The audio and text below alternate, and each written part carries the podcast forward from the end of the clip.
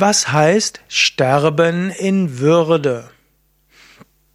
Hallo und herzlich willkommen zu einem Vortrag aus der Reihe Fragen zu Tod und Sterben. Mein Name ist Sukadev von www.yoga-vidya.de. Ich bin Seminarleiter zum, zu Seminaren zum Thema Tod, Sterben und Reinkarnation, wie auch Autor des Buches Karma und Reinkarnation. Und die Frage, die mir heute gestellt wurde, was heißt Sterben in Würde? Die meisten Menschen würden sagen, Sterben in Würde würde heißen, sterben zu Hause, nicht an Schläuchen angeschlossen, in einer würdevollen Umgebung. Hm, das wäre eine Möglichkeit, Sterben in Würde.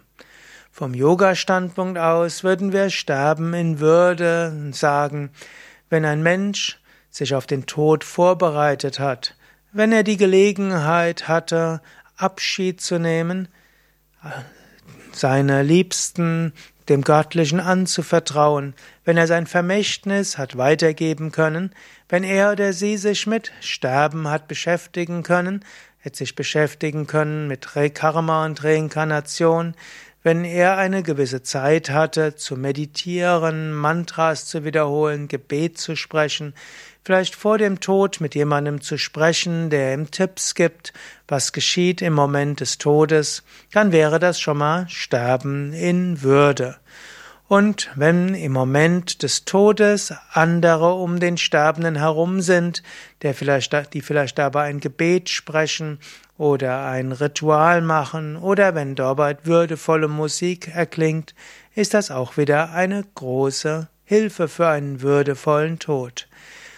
Und wenn der Mensch dann auch gehen kann und nicht künstlich die, das Leben teilweise verlängert wird, dann ist das auch ein Sterben in Würde. Aber es gibt auch Menschen, die ein wunderbares Leben haben, an einer Beatmungsmaschine angeschlossen. Es ist nicht immer so, dass die lebensverlängernden Maßnahmen unwürdevoll sind.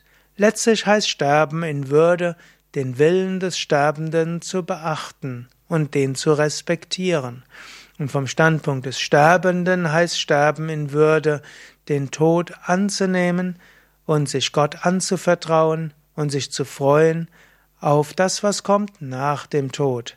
Vom Standpunkt des spirituellen Yoga aus ist der Tod ein Übergang in die feinstoffliche Welt, in eine schönere Welt, in eine Welt mit mehr Leichtigkeit und Freude.